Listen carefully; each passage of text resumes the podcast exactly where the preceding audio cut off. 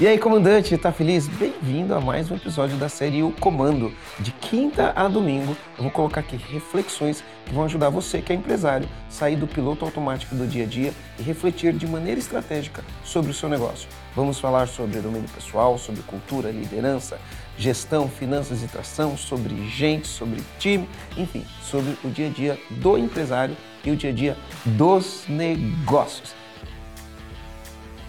E aí, comandante, está feliz? No comando de hoje, eu quero passar uma reflexão e uma prática que você pode usar nos seus negócios para você virar o ponteiro dos seus resultados. Então, a primeira reflexão é uma frase.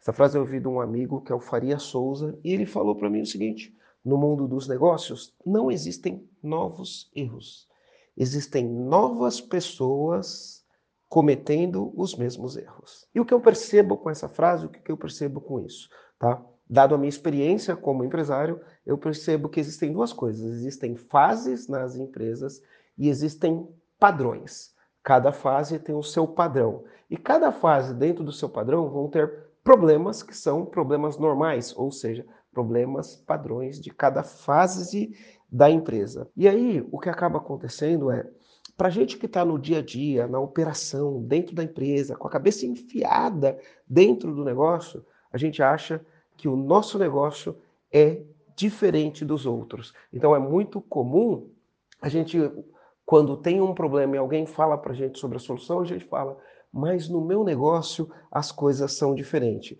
E a grande verdade tá, é que em todos os negócios, os problemas são normais. Inclusive, pensar que no seu negócio as coisas são diferentes é um padrão comportamental, tá? E a grande verdade é que você, como empresário, você não precisa inventar a roda.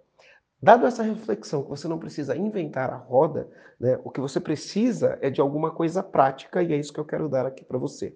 Você precisa abrir a sua mente para poder fazer uma prática que a gente chama de benchmarking. O que é benchmarking? Né? Benchmarking, antes de mais nada, é uma referência. E benchmarking é o ato de você buscar as referências e aprender com elas. Então, o que, que acontece? Tá?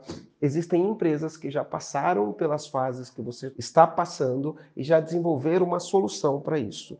E quando você tem a mente aberta tanto para, na sua empresa, você abrir sua empresa para outras empresas que enfrentam problemas que você já superou, o contrário também é válido. Outras empresas se abrem para mostrar para você como elas superaram aqueles problemas. E essa prática, ela é tão poderosa e tão valiosa que os maiores empresários brasileiros relatam em seus livros que eles praticavam essa, essa prática. Então, por exemplo, no livro Sonho Grande, do Jorge Paulo Leman, do Marcel Teles, do Beto Scupira, que são os fundadores da Ambev, eles contam que quando eles compraram as americanas, eles não entendiam. É lógico que hoje as americanas não é um bom exemplo, né?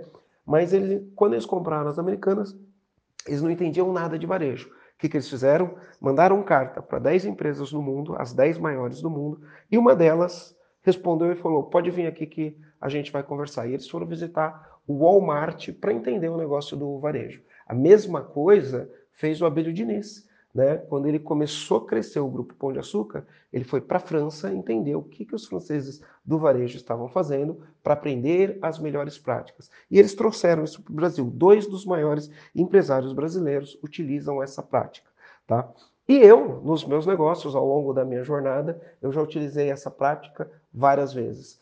Ah, eu quero desenvolver um Departamento comercial, não sei como que é. Vou visitar uma empresa que tem um departamento comercial bem desenvolvido. Ah, eu quero desenvolver um departamento de marketing, não sei como que é. Vou visitar uma empresa que tem um departamento de marketing bem resolvido. Ah, eu quero trazer uma cultura de dados para minha empresa, não sei como faço isso.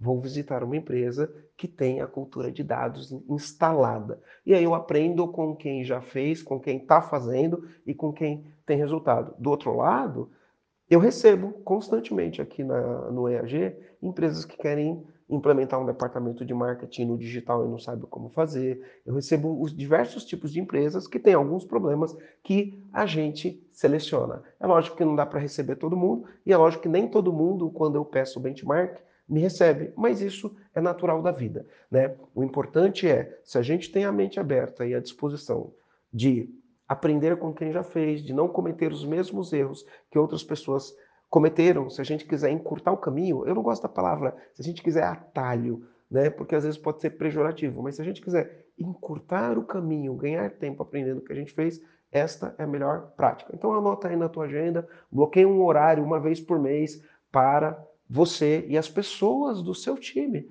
fazerem essa prática do benchmarking, conhecendo como as outras empresas funcionam e como elas resolvem determinados tipos de problema. Tenho certeza que você vai economizar muito tempo de vida, você vai chegar lá mais rápido e você vai ter as melhores práticas dentro do seu negócio. Esse é o comando de hoje, a gente vai ficando por aqui. Então, comandante, está terminando mais um episódio. Eu vou pedir aqui para você avaliar o nosso podcast aqui no Spotify e compartilhar com seus amigos que também são empresários. É isso aí. Valeu!